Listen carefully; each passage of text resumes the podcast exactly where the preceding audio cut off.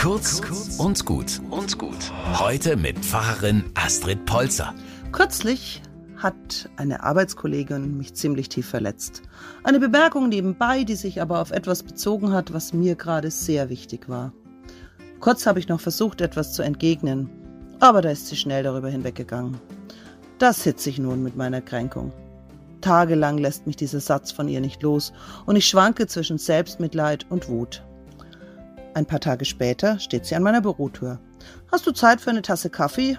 Hm, weißt du, ich habe gerade viel zu tun, versuche ich eine Ausrede. Na, gerade dann, komm, kleine Pause tut gut.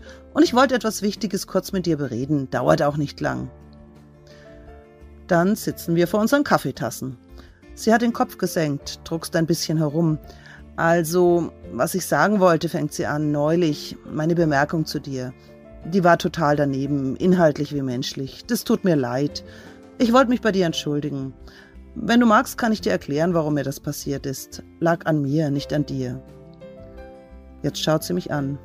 Unsicher wohl, wie ich das aufnehme. Und ich staune.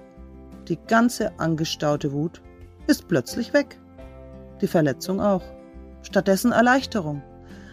Erklärungen, die vielleicht nach Rechtfertigung klingen, brauche ich nicht.